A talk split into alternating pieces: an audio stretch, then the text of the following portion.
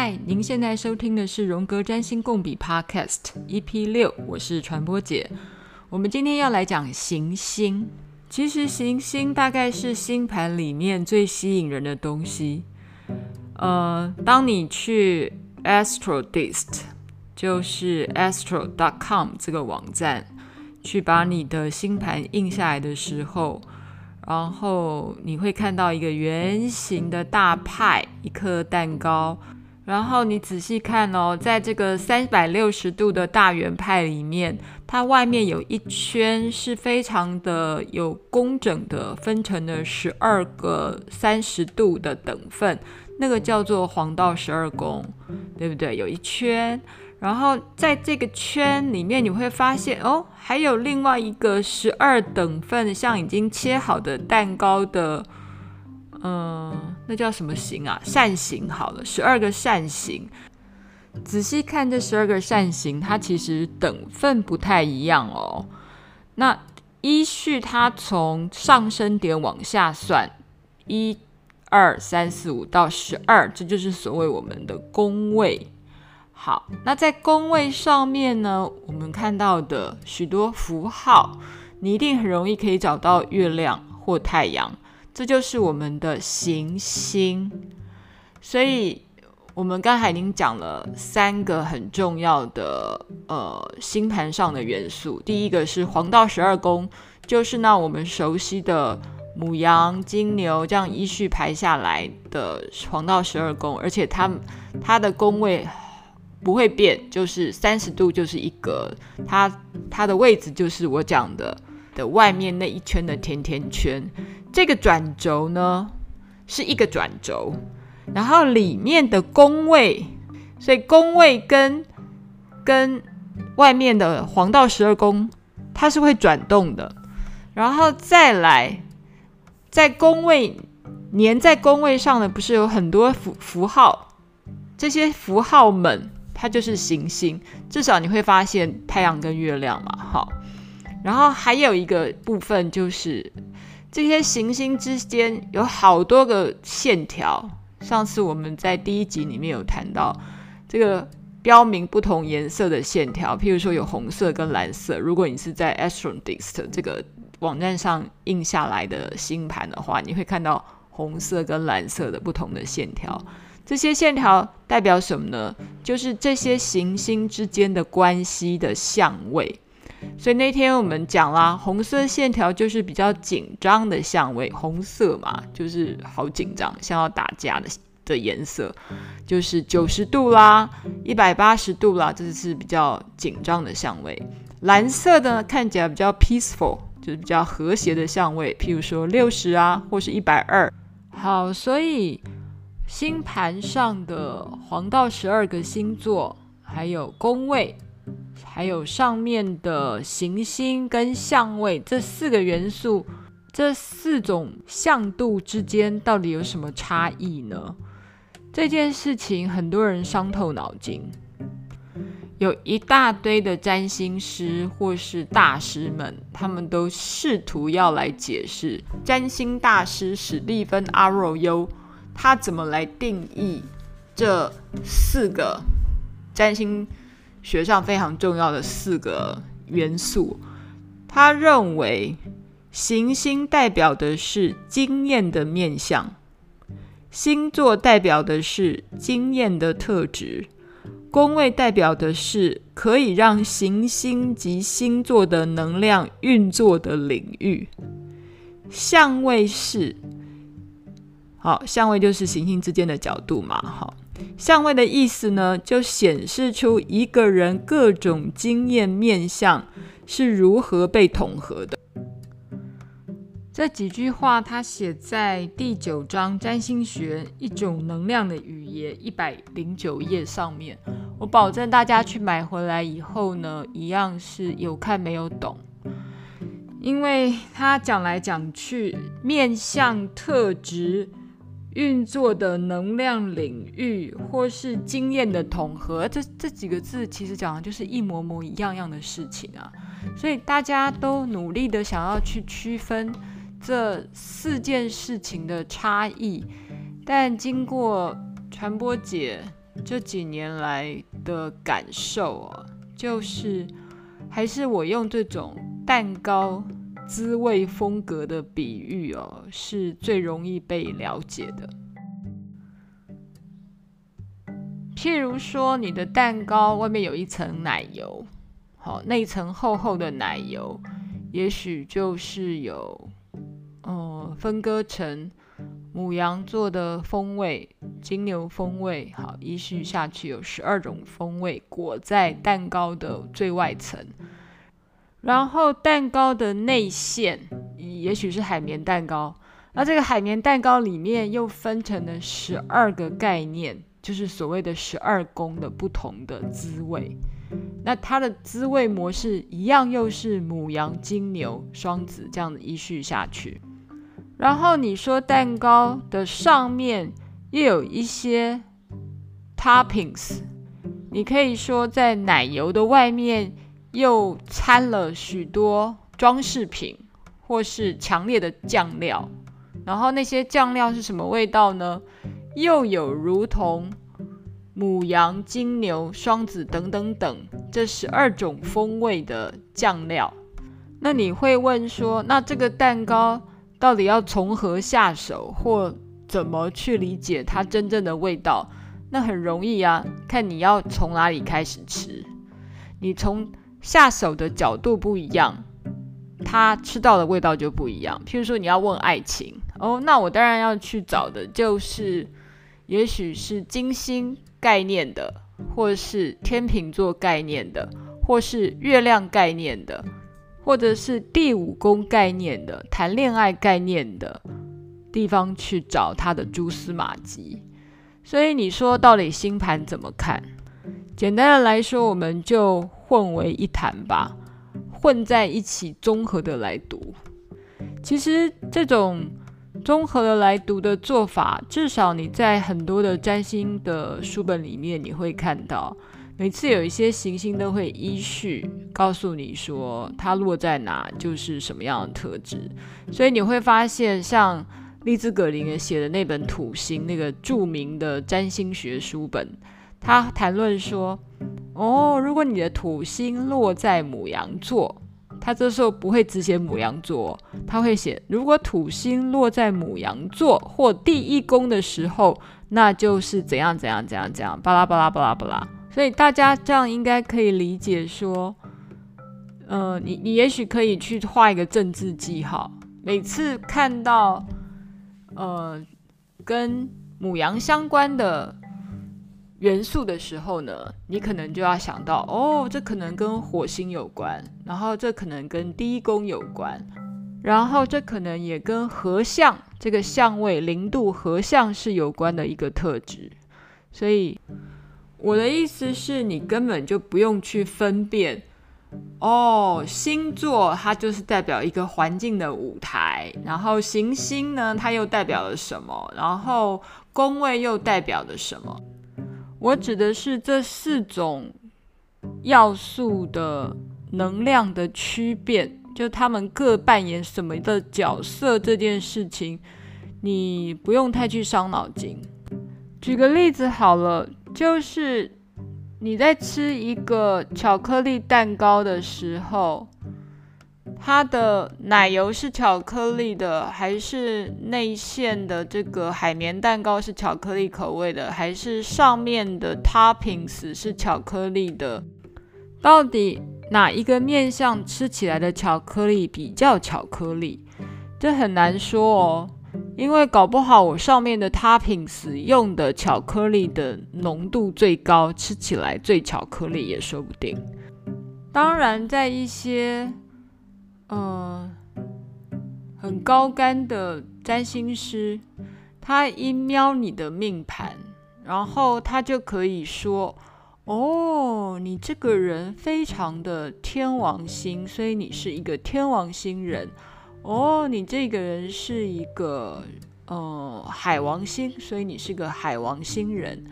那这样的特质其实是他。”瞄一眼之后，他用力的归因了几个特色，譬如说，假设你的日海合相，好，然后你的太阳又落在双鱼座，那他当然会说你非常的天海啊，因为你第一个你跟海王星有合相，第二个你又落在双鱼座，然后搞不好你有一堆的东西又落在十二宫，所以他就会归因说，哦，你就是一个好海王星的人哦，能够一眼就看懂的人，他一定要对所有的符号滚瓜烂熟。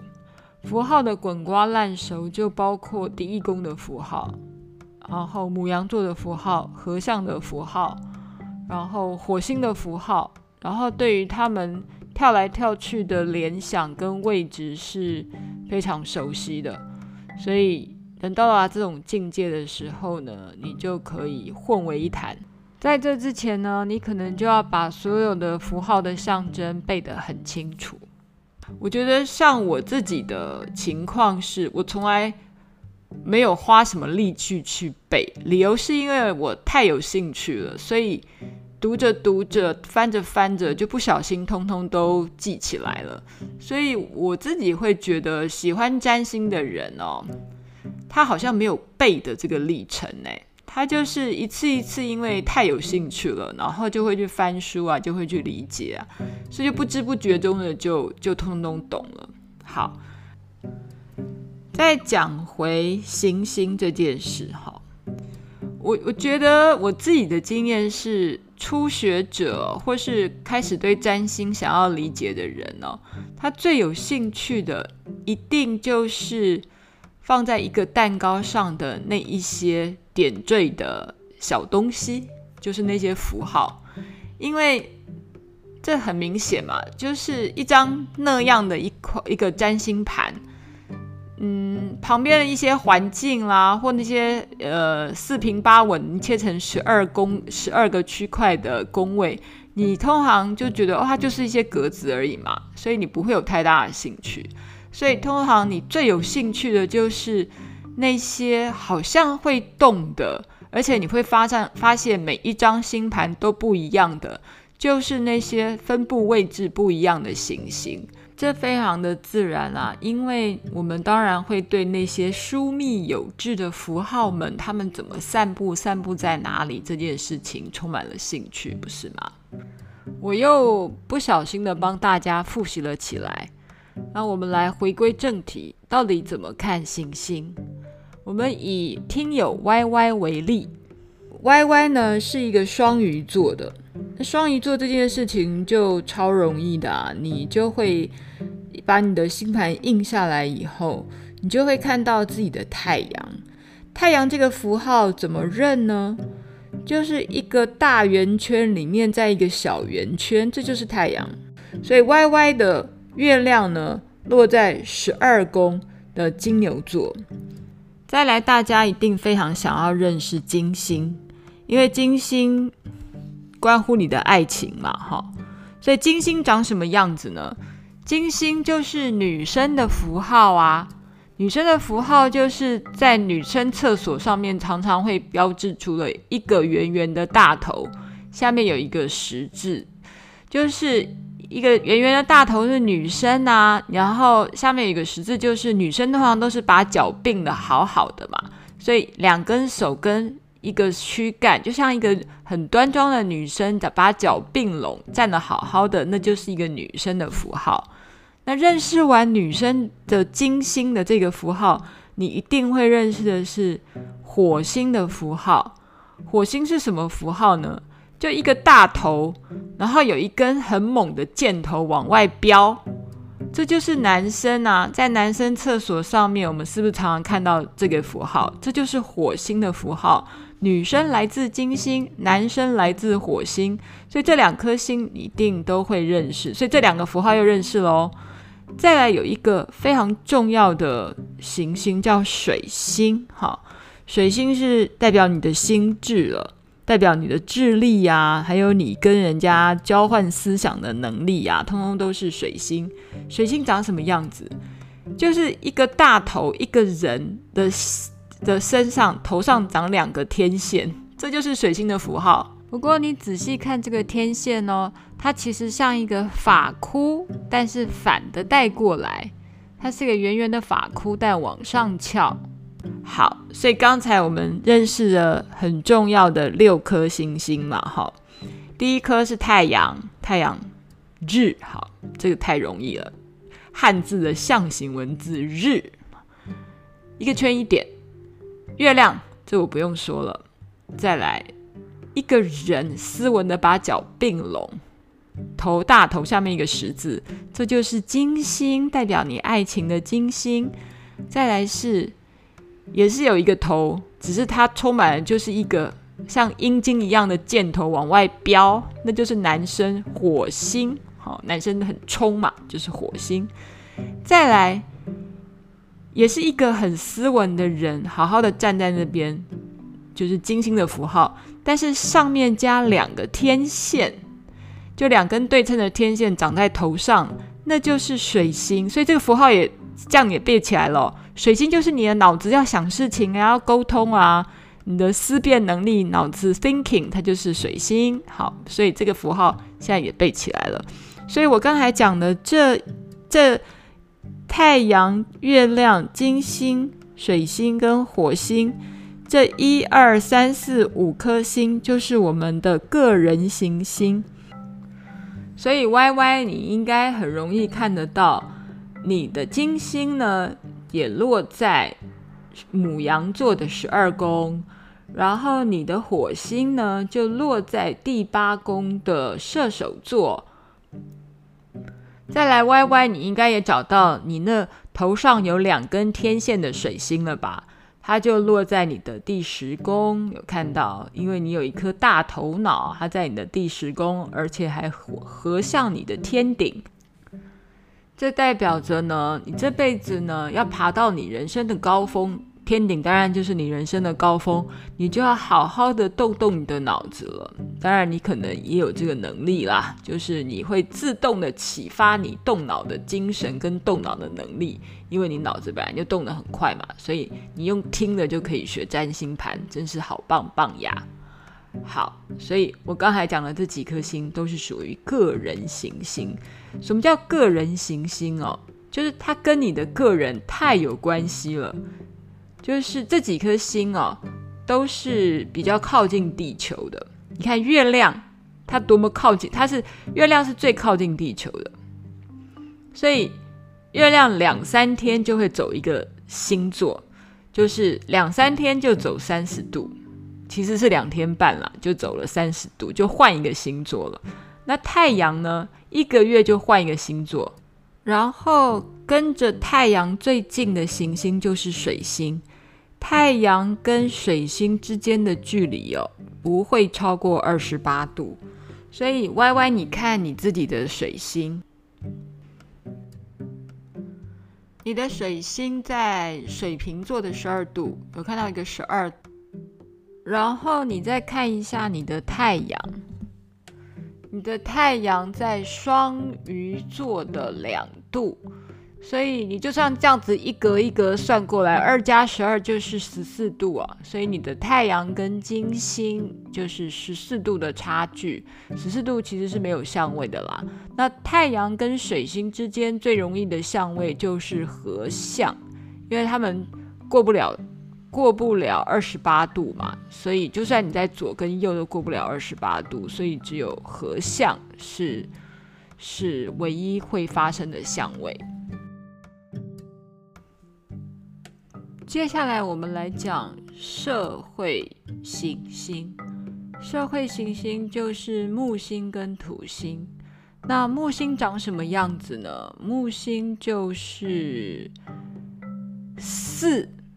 阿拉伯数字的四，找到那个符号了没有？但是那个四的头呢，是弯弯的。那它的画法其实像是先画一个二，一个像一只天鹅的一个二，然后再画个一，然后这个二跟一呢，有时候一是重叠到二的下面那一横一杆，但。有的时候啊，其实是二跟一是接的好好的。好，希望大家听得懂，用描述的方式在描述木星这个符号的长相。Anyway，你看到一个头是弯弯像一只天鹅的，一个阿拉伯的数字四，这个就是木星的符号。天鹅嘛，看起来这么的高贵跟 lucky，就想象有天鹅的地方一定是幸运的不得了，长得跟天鹅一样，就是长得跟木星幸运之神一样的尊贵的模样的符号，就是木星四。有一个天鹅的弯弯的头型在前面。接着来谈的是土星。那土星的符号长什么样子呢？土星你可以先找找看，有点像是呃蹲的比较深的 b o p o m o f o 注音符号的“呲”，滋呲丝的“呲”。但我觉得它更像的是一个驼背驼得很深，已经快跪到地上的老人，但他前面搬着一个很重的十字架。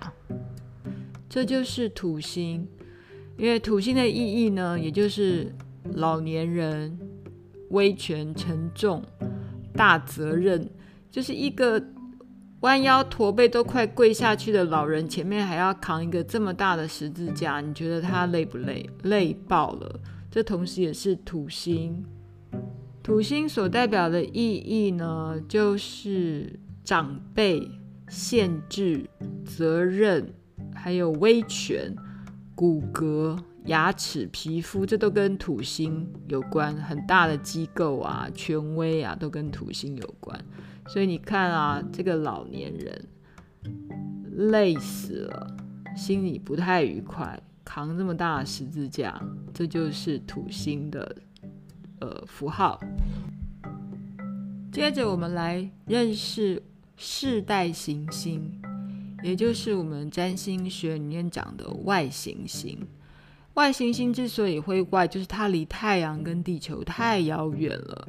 就是天、海、冥三颗外行星：天王星、海王星跟冥王星。天王星还蛮好认的哦，去找有一个像温度计的东西，然后架在一个 H 的架子里面。反正你看到一个最像 H 啊，英文字母 H 的那个字。那就是天王星。那为什么还有个 H 呢？因为发现天王星的那个人啊，就叫做 Frederick William Herschel。嗯，我可能念都念不正确，反正他的姓就是 Her something，Herschel something，所以他就是 H，就是有 H 的那个符号的那个就是天王星。这样记住了哈。那海王星又怎么认呢？这个更简单了。大家应该看过哈，那个船不是要下锚，然后下锚的时候是不是有一个像三个三叉往上标的，三个箭头往上标的？那个符号就是海神的一个三叉剑，它的一个一个箭，所以。有一个三个叉子往上面标，好像很像海船要下锚的那个东西，那就是海王星。我现在在用一种那个图像联想法，帮大家记忆一下这几个符号呢，怎么秒懂它们的意义是什么。然后接下来就是冥王星，冥王星的符号通常会有两种方式显示啊。在 Astrodienst 这个 astro.com 的网页上，你会看到一个像 P，然后它也跟 L 这个字母合体，就是 P 跟 L 合在一起，有没有？那 PL Pluto 这刚好就是冥王星的英文啊。还有一个很有趣的巧合，就是冥王星是在一九三零年代发现的。那他发现的地点呢，是叫做罗威尔天文台。那罗威尔天文台的建立者呢，刚好也叫做 P.L. Percival Lowell。这个天文学家所设立的天文台，在那里促使了冥王星被发现。这个巧合哈是怎么被联想起来的哦？不管啦，你可以说它是巧合，或是或是某一种联想力。但最有趣情的事情是，荣格心理学有一个很重要的符号的联想，或是所谓的共识性，就是人们会有一个意图，或是人们会有一个倾向。都希望在符号里面寻找一些有意思的巧合，或是有意义的连接。这同时也是人类最会做的事情啊！因为找到了一些连连接而感受到惊喜，或感受到一种兴奋，这也就是人性的一种倾向，不是吗？好，那其实整个占星学的诠释。也都跟我们的文化的联想，或是历史的，或是神话故事的联想，是完全是连在一起的。这也就是我说，你很难去定义行星、宫位、星座跟相位，它到底是有什么确切的定义吗？我觉得。去搞成确切的定义这件事情，会让人家疯掉。就是那些什么特质、面相，但是你不觉得特质跟面相或滋味其实都是同一件事嘛？就是就英文可能就叫做那一型的那一种感觉的。所以话又说回来了。占星盘真的很妙，很有趣，所以我们通通把它比喻成那一种感觉的，那就够好了。至于那一种感觉是发生在你的实际的关系上、动力上、能量上，哎，这其实这几个字也很虚幻嘛，所以我们就统称那一种感觉的。好啦，我又好像要扯远了，但 anyway，我刚才可能。呃，用一种联想记忆法或图像记忆法，教大家怎么背起来那几个符号代表的是什么意思。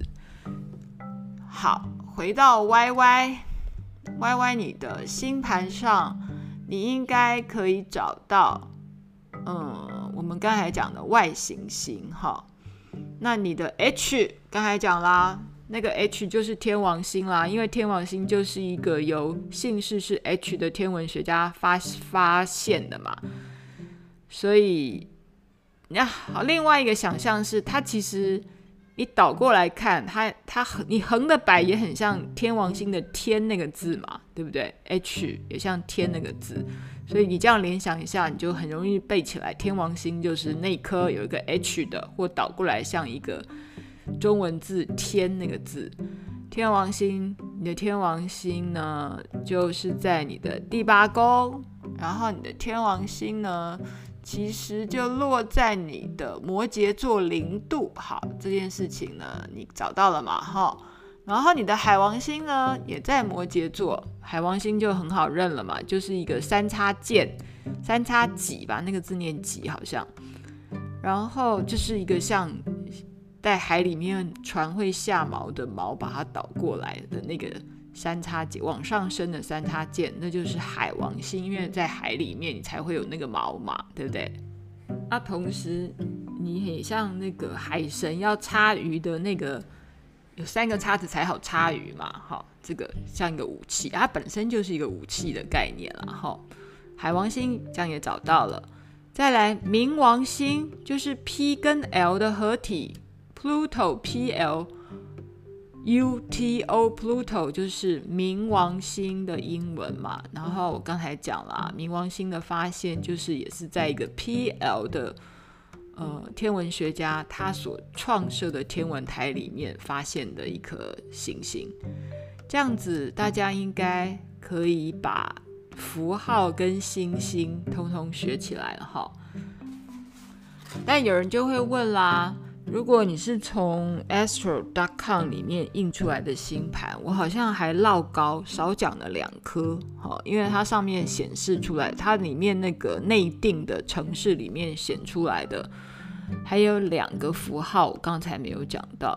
有一个符号呢，是很长得很像一颗钥匙，它叫凯龙星，是掌管疗愈的一颗星。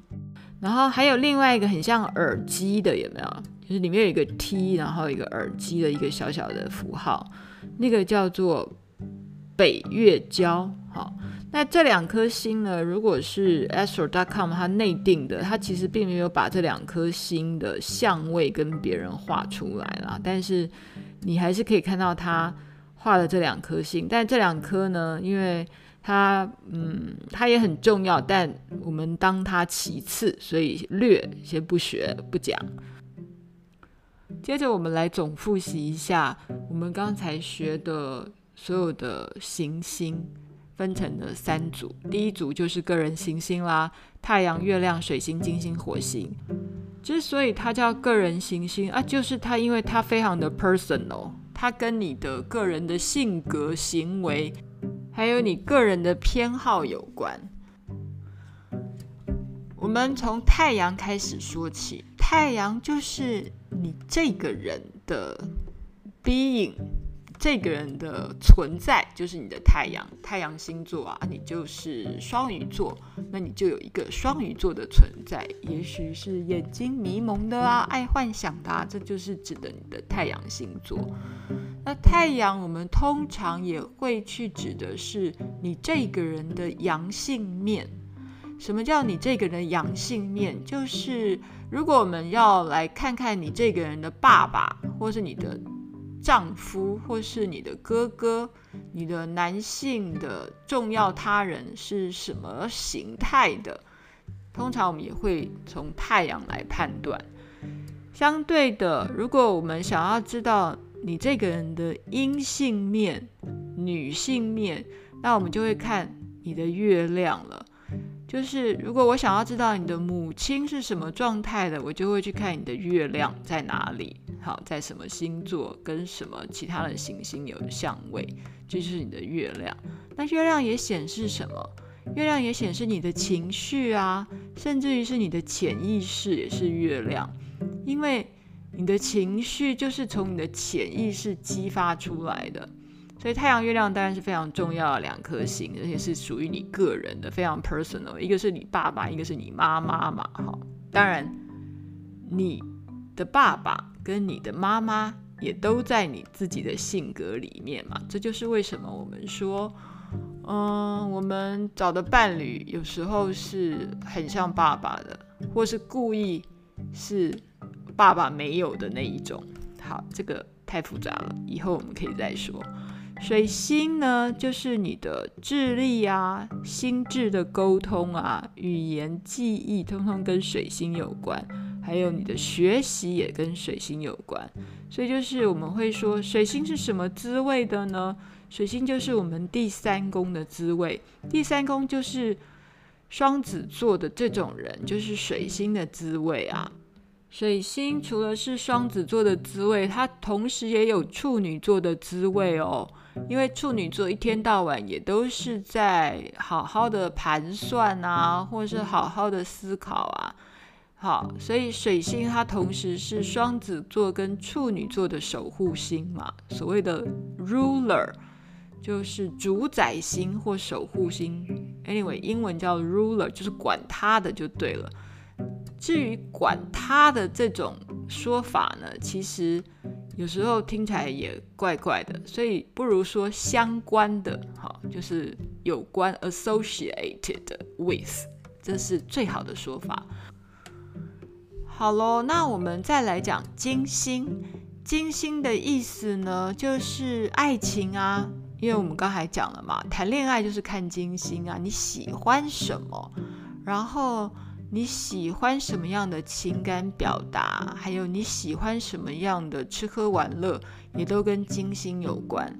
但我们刚才讲喜欢什么样的情感啊，表达似乎跟月亮又很有关系。所以金星跟月亮，他们所关注的范畴其实有很大的重叠性。当然，金星跟爱情，月亮跟情感爱情其实也有关系的。那他们有很严格的分界吗？没有，接下来我们讲火星。火星呢，就是一个大头，有一个很长的屌，一个箭头往外喷，这就是血脉喷张的火星。火星代表的意思呢，就是行动力。这个行动力哦，是谁说的？弗洛伊德，他打破了二十世纪的所有人的观念，就是性欲是所有能量的泉源。就是我们之所以人啊会这样子努力啊、用心的表现啊，通通都是因为大家都有性欲。我是认为他这个学说哈，应该就来自于占星学。因为全是火星这颗星，它的面相讲的就是弗洛伊德关于性欲跟行动力跟整个人的利比多，通通都是因为火星。所以不管是你你人的 energy，你整个人的精力要往哪走，然后你这辈子最强的一个行动力是什么，我们去找火星来看就知道了。好，讲完了前面这太阳、月亮、水星、金星、火星的个人行星这五颗很重要的星之后，我们就要来看木星跟土星，这是社会行星。木星是所谓的岁星，就是一岁两岁的岁。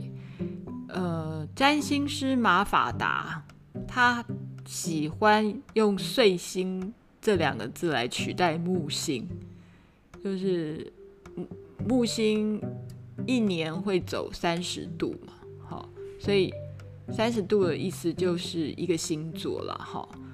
然后十二年刚好会把三百六十度走完一圈，所以每十二年木星回归，就是木星天上的木星会回到你出生的时候木星的位置，叫木星回归。我们常常听到人家讲什么太阳回归啊、木星回归、土星回归。其实回归的意思就是说，呃，若干年后或若干时候，天上了的流年那颗星又回到你出生盘上那颗星的同一个位置。举个例子，太阳回归，说的这么复杂，其实就是你的生日啊。譬如说你是二月生的，然后。明年的二，你是明年的二月，太阳又回到双鱼座了，所以你生日那天就是天上的太阳又跟你出生盘的太阳是合相的，是在同个位置的，这叫做太阳回归。好，那木星是什么意思呢？木星其实是一颗幸运之星，那它的意思就是 lucky 跟扩张，它会把事情搞得很大。但它有一个简单的意义，就是哦，它是一个幸运之星，它很 lucky。那它是谁的守护星呢？它是射手座的守护星，所以木星也沾满了射手座的概念，就是木星好喜欢旅行啊，好喜欢谈哲学啊，好崇尚自由啊，然后它没有边界啊，它很想要往外扩张啊，扩张不就是旅行吗？所以还有。他喜欢谈理想啊、信仰啊，这都跟木星有关。再来是土星，土星就是我们刚才讲的喽，就是有一个弯腰驼背的一个老人，然后头前面背着一个很大的十字架，那个十字架重到他都要跪着，还扛不起来的一个十字架，这就是土星的意思。那土星就是你要很辛苦，你要你能不能任劳任怨，这就是看情况啦，看每个人不同。但它其实就是有老年人、权威、限制，还有困难，好，这些都是土星的意思。那土星的话呢，它走的比较慢。它大概两年半走一格，一格的意思就是一个星座三十度，所以土星回归呢要二十八九年，所以通常我们讲土星回归，你要登大人，你开始要有一个大的历程的大要进，通常就是你二十八九岁啊，或是五十六岁啊，这种二十八九年。就是土星回归。再来，我们来讲外行星。外行星就是天海冥咯，还记得天王星去怎么找吗？因为天王星就是一个由 H 的天文学家发明的，所以你去找有一个 H 夹在那个符号的里面，那个就是天王星。天王星是什么滋味啊？天王星就是那个很博爱、很好动、很不按牌理出牌的。水瓶座的守护星，所以当我们谈到喜欢胡搞瞎搞，喜欢像周星驰一样的 biang，biang 好像是一个很老派的 term 哈，跟周星驰一样的胡搞瞎搞，或是很有创意，喜欢搞革命，这都是天王星。再来海王星，还记得海王星的符号吧？就是那个可以插鱼，在海里面插鱼的一种武器，一个三叉戟，有没有？那就是海王星的符号。那海王星又是什么样的滋味呢？海王星就是双鱼座的滋味啊！双鱼座的那种人，不就是一天到晚最浪漫、最爱幻想、胡思乱想、迷迷蒙蒙？这是比较正面的特质。负面的特质就是不切实际呀。然后他可能爱睡觉，每天都搞不清楚状况，严重的时候可能还会精神分裂，然后不面对现实。好，这就是海王星。但不要忘了，很多很厉害的艺术家，创作非常棒的艺术家，通通都是海王星人哦。再来就是冥王星，还记得冥王星的符号吧？就是 PL，P。跟 L 合体有没有？那个符号就是冥王星。冥王星的符号其实还有另外一个画法，好，就是有一个头，然后浮在一个脸盆上，那也是冥王星。有一个人，一个头浮在一颗，浮在一个脸盆里面，你看起来像脸盆，你也可以说他的手往上张，就一个一个圆圈浮在一个脸盆，那也是一个冥王星。的符号，冥王星是什么意思？冥王星就是转化蜕变、汰旧换新。冥王星 Pluto 就是地狱的死神嘛，哈，或海蒂斯，地狱之神。地狱是什么意思呢？地狱就是让你自死地而后生。所以每次碰到冥王星的诠释方法的时候，你如果是一个善良的人，你就会说啊。你重生的机会来了。如果你是一个比较 negative 的人，你就说啊，你会死得很惨。好，这就是冥王星这颗星的特质。这样子，今天可能是我史上，好了，也不是史上，这两三个礼拜以来讲最长的一次了。所以我把行星的意义跟行星的符号的联想。去认这些行星的联想力，又把它都讲了一次。希望透过这样的讲解，也许初学者对于行星的符号跟行星所代表的意思，有一点点初步的感觉跟理解。但我们要回归到这些行星坐落在我们的星盘上的位置，该怎么去诠释呢？这也许就是我刚才一开头讲的，大家最有兴趣的地方。所以，当我们找到了我们的太阳，然后月亮、个人行星、跟社会行星、跟外行星，它们坐落的位置，这时候呢，我们就会进入一个比较复杂的分析的系统。但这个复杂的分析系统呢，也就是占星学的博大精深所在。但这么博大精深的东西，我们如何用短短的几十分钟里面跟大家做点介绍呢？嗯，我觉得我们还是可以一次一次的来分享，然后久了以后，也许你就会有一个整体的感觉。嗯，我还是先来举 YY 的例子好了，这当做我们的 case study。YY 的行星呢，通通落在上半球，但上半球我们又称为南半球，下半球我们又称为北半球。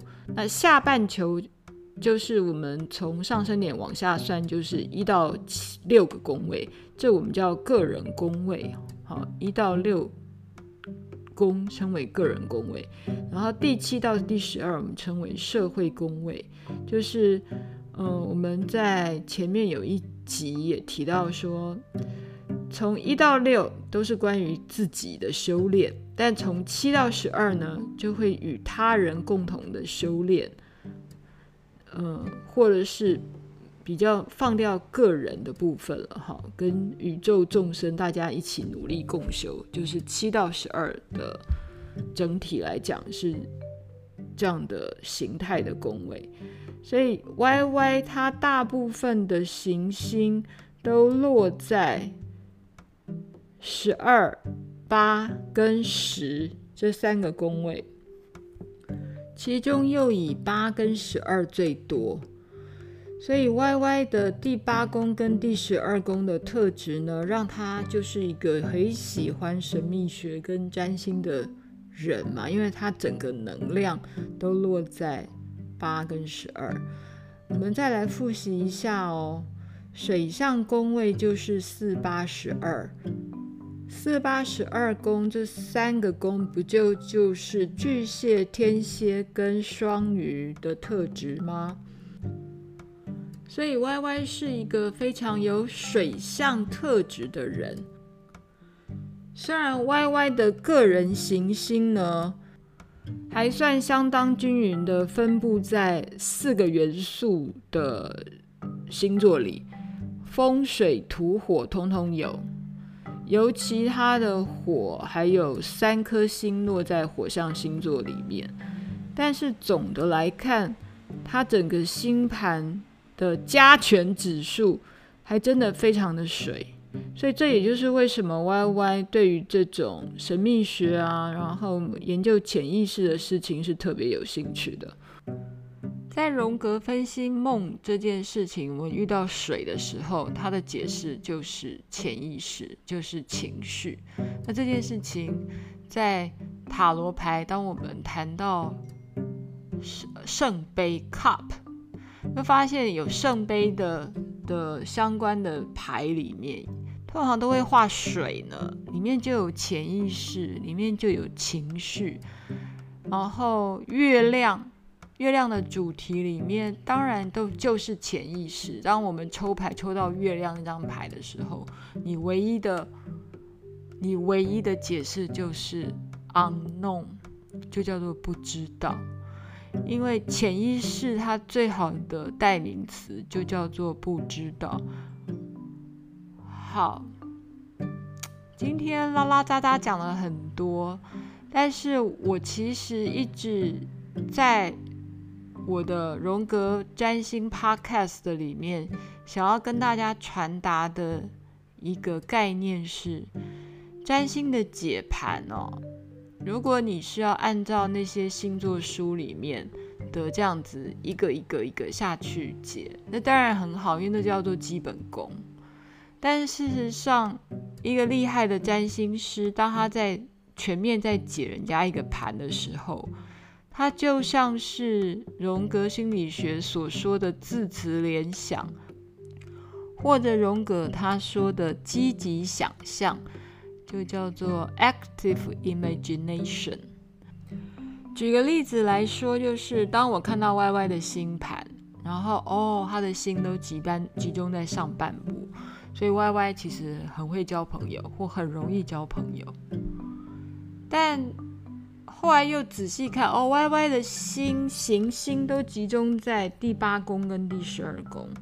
哇，这时候你就会发现，哦，它超水象宫位的。水象宫位就是，呃，它八刚好就是天蝎座特质，十二刚好就是，呃。双鱼座特质，而他本身的太阳也是一个双鱼座，所以这个人水到爆。所以当我觉得它水到爆的时候，我就会想到说，水就是 cup，水就是塔罗牌里面的圣杯的这样的一个符号啊。每一张圣杯牌里面啊，大概你都看到它会画水，水就是潜意识啊。然后潜意识最重要的代表就是月亮。如果你做梦梦到月亮的时候啊，它唯一的诠释，好了，最好的诠释可能就叫做 unknown，就是唔知呀，下面都唔知呀，就是月亮。